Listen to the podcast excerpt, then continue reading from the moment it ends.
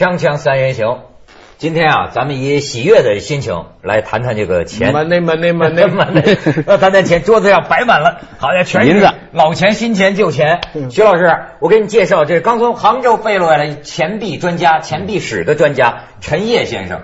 马未都先生给我们推荐的啊，这么一个这个外号叫陈钱币，拿来的这个钱呢，为什么？我我我之前听错了，我你打电话跟我说有个假币专家，假 对对对不敢 假币的这是什么假币史专家光绪三十四年的假币，他都给我们带来了。嗯这个啊是有现实意义的，因为最近您可能也听说了，好家伙，这个 HD 九零的 HD 九零，这假假假假钞人民币百元人民币纷纷流入。我给你念念地方啊，什么广东、浙江、四川、烟台、长沙、安阳等地都有发现。前两天我看新闻说香港也发现了这种 HD 九零。嗯，徐老师在香港有没有风闻呢？哦呀，有有些人很惊慌，主要是一个消息惊慌，就是说他们传这个这个，当然后来呃官方是否定的，说这个银行的验钞机都验不出来，不，这个啊是说什么？高仿真啊，说什么什么，这个人家有点到后来银行这几天也出面澄清辟谣了，辟谣了。但是确实说这个 HD 九零这种假钞啊，就是针对点钞机设计的。我看武汉那边一个货币鉴定中心的工作人员讲啊，说你比如我们这儿这个验钞机啊升级了的，绝对能验得出来。呃，这次银行界的人也说呀、说比如像我们人民银行、中国银行，你不可能验不出来，肯定验得出来。但是呢，好像这个话说的也有点模糊。储蓄所、信用那那，意思是有点有点差点的验钞机，比较次点的那个点钞机，可能就验不出来。所以对台湾的局势不能掉以轻心反攻大陆时时存在呀。哦你看，对啊啊，对啊，你看，你政治上好像有些人以为啊，陈水扁关进去了，你看反攻大陆还是厉害啊。我过去看过那个电影啊，说是不知道情节是真的假的，说是二战的时候，什么希特勒德国和这个英美。他当成一种武器，间谍战的武器，就是印假大批假钞对，冲击你的这个经济啊。这个是假钞的一种形式，就是有私造，还有政治权力造，地方割据势力造，就是造钱他有动机的，不是所有的动机都是为了现实利益。我啊就是想弄翻你，也可以造，就是你说这那个个那个越狱的第四集啊，嗯不是虚构一个情节嘛？那个集团嘛，不是搞垮老挝嘛？嗯就说接下来我们可以，他们认为一个成功的一个假币制造可以颠覆一个政权，是这样。历史上反复试过，国民党造过，国民党政权造过这个根据地的钞票。哦，造我对延造我延安了的这假钞，啊，由。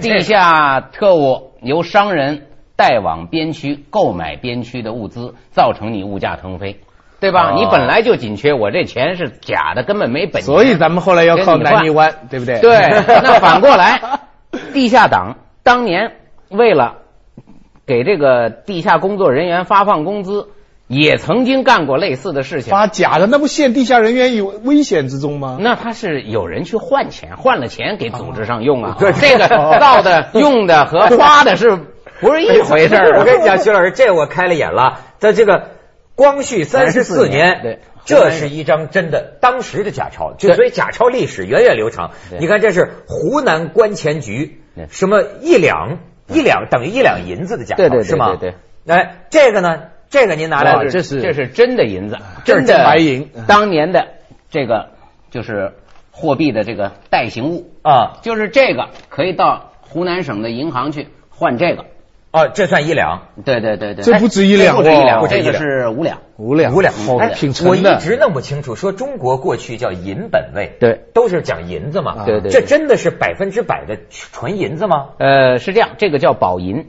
呃，为什么叫元宝呢？所以叫宝银。宝银的成色非常高，达到百分之九十八以上。嗯，但是如果造了元宝，再造了银元以后呢，就成八八银了，百分之八十八了，啊，它就会纯度下降，嗯增加它的强度，啊哈，可以在使用中不磨损。嗯，哦这就我就要讲到的，因为磨损以后会有纠纷，就是我不要。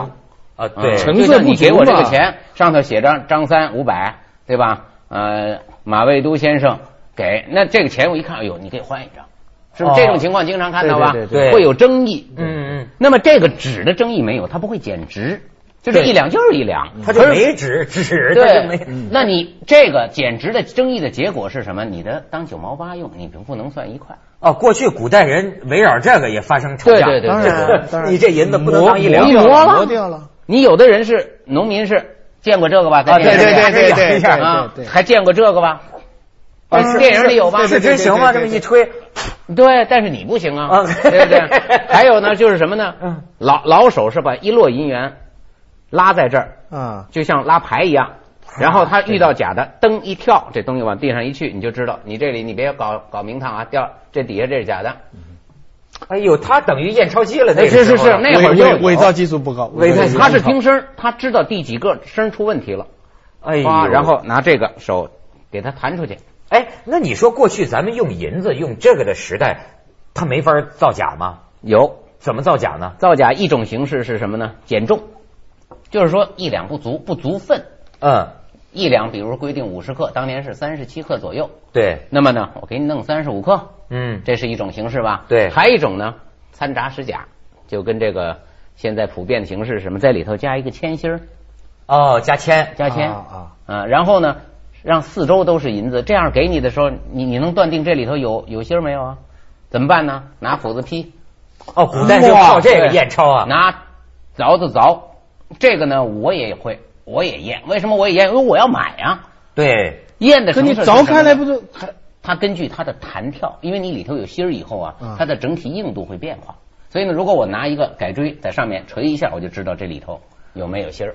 哦根据它的弹跳手感，能知道它是实心的还是空心的。那弄到现在就不行了，咱不能说你这钱可能是假，要不撕开咱看看里面，撕了就没了。是是是，现在的成本伪造的成本就低了，现在网上卖啊是一百是卖十块，假钞。对，有电话，都有很多电话，有有有买家有卖家，就现在哈，此时此刻哈，你都可以查得到，就网上就有卖卖伪钞，那公安不是顺对呀、呀，你追他他就他在不断的转移啊。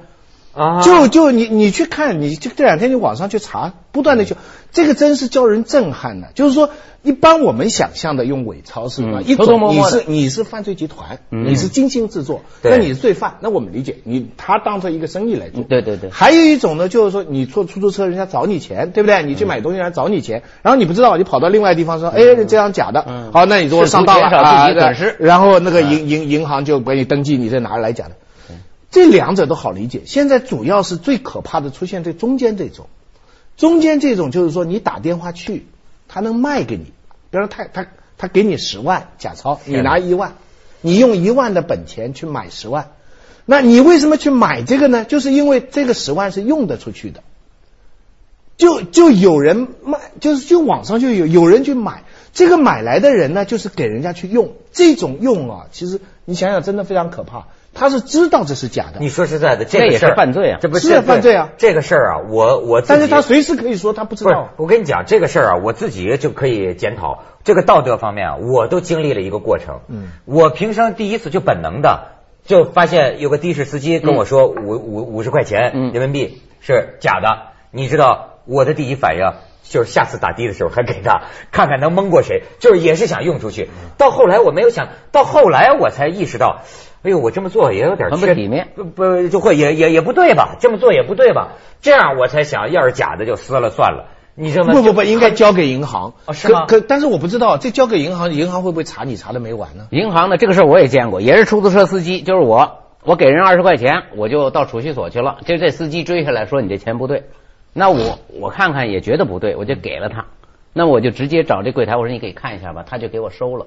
收了以后，但是我觉得我们这个有个麻烦，就是他登记啊，做各种事情啊，他会让你觉得不快。我提供一个假钞给你验，我等于是帮银行一个忙，对对不对？哎对我是这么认为的。我帮你忙，你应该客气，对不对？你应该尽量的让我这个程序减少。他就是你别走，登记身份证，我去复印，就是弄一堆，你把事儿搞大了，那就引起抵触。那就像你说的，我、啊我扯扯错案了，我、呃，这是是是是是，对，这个银行这个照理说，人家自己拿来，这肯定不是要使用，也肯定不是要贩卖的人。那是良对对对那那是肯定是良对他有非常大的好处，因为我知道他能知道这假钞的分布和什么时间到。照说啊，你从台湾流出来，什么时候到的拉萨？什么时候又到了乌鲁木齐？嗯，第一个发现的是在香港还是在深圳？这很重要，这个很重要的照说哈，照说哈，银行应该还你二十块，你鼓励你把假钞交上来。那可能那那但还是那这但是又鼓励人家那个十万一万块换十万的就送过去了，啊我可是我发现一大堆一大堆，对对吧，你跟我换吧，你这个打对折也可以，打打打打一折，打打一折，给点是点，打一折它没好处。锵锵三人行，广告之后见。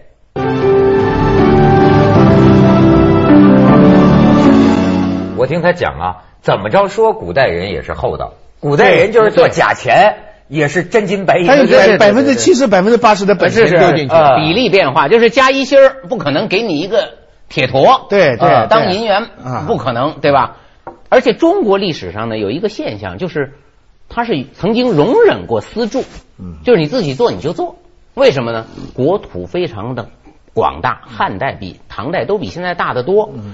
嗯从中央造币厂把钱要送到乌鲁木齐去，就是半年，很高那么呢啊，我们对那边出现假币也好，出现有什么问题也好，要反馈来领一个政策，也是一年半以后才能回乌鲁木齐，对吧？哎这是直直说。哎那么他呢就有一个容忍，对吧？有容忍，就是说你只要符合我的标准，我就认你是。但是他那不是会带来很大麻烦吗？对你拿个银子，我拿什么验你这个标准呢？那么重量，重量。所以中国古代最早的货币是计重的。你比如说秦始皇发行的钱就叫半两，半，你这儿没半两钱吗？我这儿没有。呃，半两很简单，它就是标明我这上有多重，那啊你上秤就行了，只要有半两，这就算钱。所以连带到文化上，中国人称赞人家就说人家有分量，对对对，哎，啊，这就是个赞赞扬的词。分量就是不管你是什么，你都是有分量。对对。对对，是。现在呢，轻飘飘。呃，是。这个纸币当年发行，全世界都有过这样的过程，就是由金属币和贵金属币向纸币过渡。嗯，这个的原因越来越符号化。直接的原因就是商业太大了，对，那我不能推着很多钱，对。因为没错，财产会巨大，银子，嗯，财产会巨大。在四川，在宋代曾经有过这样的事，就是当地流行铁钱，必须用雇牛车拉一牛车铁钱去换一匹丝，嗯那这个成本太大，最后就。不断有人试图降低这个成本，连国家都有这个问题。你把所有地方政府交的国税全都用车往北京拉，对吃不消。因此呢，产生了这种但是你知道，就是当年西方也有过这个，就是从金属币的到就是说有分量到这个纸币的时候，我还记得当时就有有的人也是意见人士啊，有有些学者当时就发出预预预言呐，就是从此之后祸端不断了，就是那意思，他们当时觉得从这件事儿开始，麻烦来了。麻烦来了，以后人类会进入一个无穷麻烦的时代。现在看来哈，你你说古代的时候，其实造假很容易查，对不对？你这个钱对谁哪儿来哪儿去，它贸易啊贸易范围很窄，很窄嗯啊那后来呢，因为这个放扩大了，用纸币了。其实你知道，现在到最发达国家的这个这个，你你不是说了吗？就是像像美金这些哈，它的假币造成社会危机的风险反而小，因为什么？因为它再下一步就不靠这个纸了。大家都是在信用卡，信用卡对啊，通通过电讯网络，所以花钱都是记录，哎呦都是签字，所以这样虽然可以传得很远，但是可追查性很强，对，对不对？所以呢，他那个我我在美国是体会到了，我觉得好家伙，我那次第一回去美国，我最后明白了，买杯咖啡都刷卡呀，嗯，几块钱这这都都可以刷信用卡，对对你在中国没有这个习惯的，中国有很多地方是拒收的，或者说主动的不付卡。主动的我讲就是，就像我说造币，造币有造假币有有多种原因，有的就是图利犯罪，嗯。还有一种就是国家意识，我就是要搞垮你，敌对国家，敌对政权，那是战对吧？争武？器，哎，战争武器。嗯，还有一种形式，我就说，我刚才讲了一个道理，就是说，比如说我是一个有有其他收入、灰色收入的人，那如果我刷卡，我有明摆的消费记录对我不利，我没法解释财产来源，那我一定试图复现嘛，哦，对吧？我一定试图复现，这有这种很多了。没错，我就发现这个他讲的这个啊，就是我看一些贪官的那个那个案件呢、你看呃前不久的就就是跟那个那个深圳什么那种呃烧了夜呃夜总会的那个案件有关，不是呃是检察院还是公安呢？抄那个贪官家里去，上千万，抄上千万的现金，去的时候他老婆正在烧啊，好这就烧烧这个钱呢，到然后然后就发现家里窝藏上千万现金，然后你还记得这个重庆那边有一个什么巫山县，好像是那么一个前任的交通局长，怎么呢？他每都成了他一个爱好了，你知道吗？每收这个一百万，他就在家里啊捆的，用牛皮纸捆好，又用黑纸袋，然后带到重庆给他老婆。他老婆放在哪儿也不敢放银行。最后他老婆放在他们家买的一个房子，那房子还没人住，藏在那个洗手间上边那个吊顶那个上边。幸亏，要不说你说这是不是不报时候未到啊？楼下的漏水了，说什么修管子说说水从楼楼楼上来的，最后叫保安又叫派出所，撬开这门，水管工修好了管子，一看一个纸箱子露出一角，钱。打开一看。九百万人民币在里边，好家伙，这是谁呀、这找这业主，你看中国这贪官爱藏钱的，中国还有一个问题是，很多报销用的这个这个发票哈、跟你实际上用的这个东西哈、是可以是不符的，对，对不对？嗯所以这这一连串，就是说我们真的离开这个钱的完全的有记录这么一个流通，还很远差很远。非常远。他发票为什么可以不一样？对，在西方为什么要一样？他一定要一样。没有人给你不一样，我凭什么为不存在的交易向政府去纳税呢？嗯去向政府认我住我住了三我住害我吗？对对对，我住了三天旅馆，那你就抱着三天旅馆。在中国说你要写什么？你要写吃饭吗？这个原因是什么呢？你知道，这个原因的最大就是对我没有伤害，我反而行个方便给你，你才来。有的人就直问能不能写会议费，不能写我就不吃这饭了，对，没错，对不对？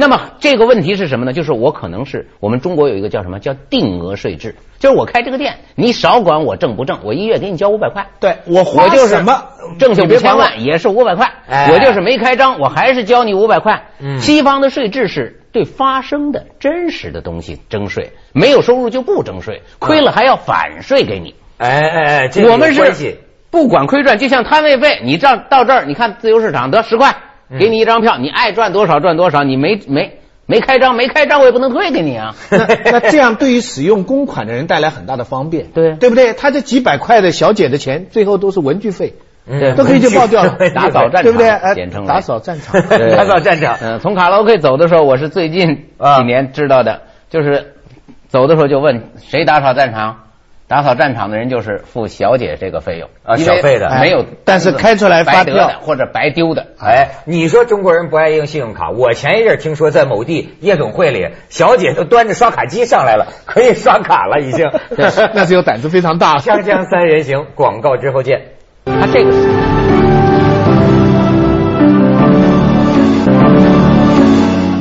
所以你像他就说呢，这个假假币对中国会造成很大的冲击，但是对对对对美国就不会有那么大冲击吗？对对美国、对日本、对这个经济发达和法治严酷而严谨的国家没有这么大的影响。它影响的是什么呢？都是底层，而且是什么灰色的，比如假币，我拿去买毒品。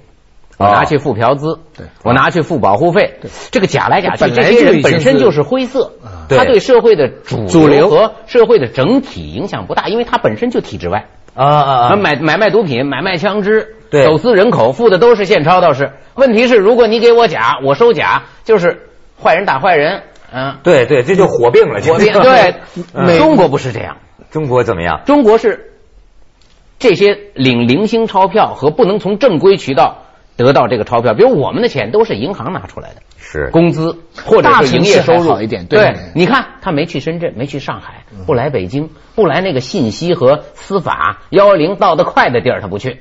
啊，你你看嘛，什么烟台啊这种地儿，而且它流通出来最受害的还是最底层。哎，还是对，还就是打工的小老板，本来就是包税制，钱不知道哪来，想发工资，实在想节省成本，拿一万换十万发了，打工的吃一亏。你你刚才讲就说是这个这个这个买卖毒品呢，我就想最近不是处决了一个中国的毒毒毒王嘛？中国要出一个就四点几吨世界第一啊！就是多少吨的这个冰毒，多少吨级多少个一百多公斤的什么海洛因，就这么一人，我是一下就想啊。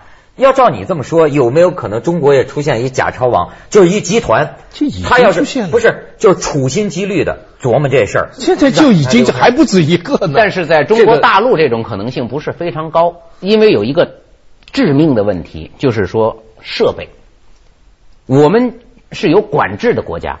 啊。我们对这些群众专政，哎，对这种高精尖的设备本身就受西方设限制，就是你你有些东西它不卖给你中国啊就允许你走。那么印钞是一个高科技的东西，你比如他们也有人说说这个纸张都不可能，纸张是专控的。对啊，但是中国的危险性就是这种中度灰色犯罪，就是我刚才讲的，我从网上用一万块买来十万假的，然后我出手多少，这种犯罪在别的有的国家是判的极重的，可在中国这种，如果你零星了以后，你看没有引起高度重视，所以胆子极大。有几个在中在别的地方是犯重罪的东西，在中国光天化日之下，比方说卖这个电击枪啊那种。啪就可以把你击倒的这个，啊就在高速公路边上，车停下来就有人来兜售。但是你知道哎这是武器啊，开玩笑。刑法太就是不严酷啊，才引致这个问题。古代这个后面经常写着什么造假是吧？嗯，流徒三千里，与披甲人为奴，就是你被发现以后，你就终身为奴，全家老小流放流三千里放三千里，给这个守卫边关的将士当奴隶，给人洗衣服做饭去。啊然后加资，谁举报就给了你了。哎呦，那是不是积极性大增？现在你上网，除了公安局上网找他，你不找吧？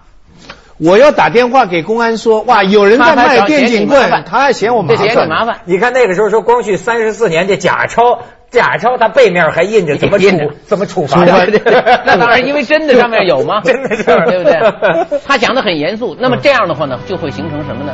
很严酷的举报，就是我揭发你，你你有个人卖假钞，问你要不要假钞，HD 九零，你也就说我不要，你会不会站着别走，我打一幺幺零，不行，我跟你肉搏一场，在地上滚几个滚儿，把他绳之以法，不可能。是是是，但是如果你有中奖，因为中国呀，就是我们讲究。